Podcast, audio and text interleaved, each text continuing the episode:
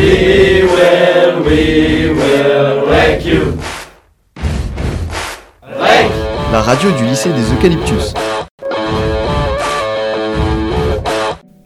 La première scène du film se trouve dans une cour d'école, où l'on voit le gouvernement kurde autonome en Irak et rendre la justice lors d'une pendaison sur un panier de basket.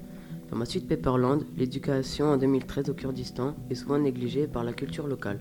Comment est représentée l'éducation au Kurdistan autonome iranien? C'est ce que l'on a voulu montrer dans cette chronique. Tout d'abord, dans le film, les enfants ont une éducation moindre. En effet, on peut constater qu'ils ne connaissent pas la réponse à un calcul simple. On peut le voir par la réaction de Govind, l'institutrice, que la question était à leur niveau scolaire. Comme exemple, le calcul 1 plus 1 serait d'après l'enfant interrogé 10. Ensuite, l'éducation est négligée. Effectivement, l'éducation n'est pas considérée comme importante par les parents. On peut le constater quand les parents apprennent que l'institutrice n'est pas mariée. Ils ordonnent à leurs enfants de ne plus aller à l'école.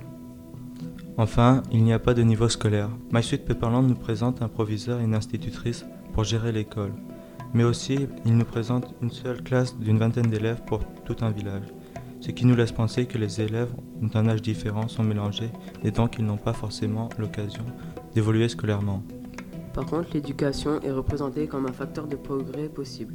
Tout d'abord pour les femmes, car à la fin du film, on peut constater que Govind, l'institutrice, est finalement acceptée par le village. Elle est donc autorisée à éduquer les enfants. Ensuite, c'est aussi un progrès pour les enfants, car ils vont pouvoir aller à l'école et donc continuer à avoir une bonne éducation. We will, we will wreck you. Wreck. La radio du lycée des Eucalyptus.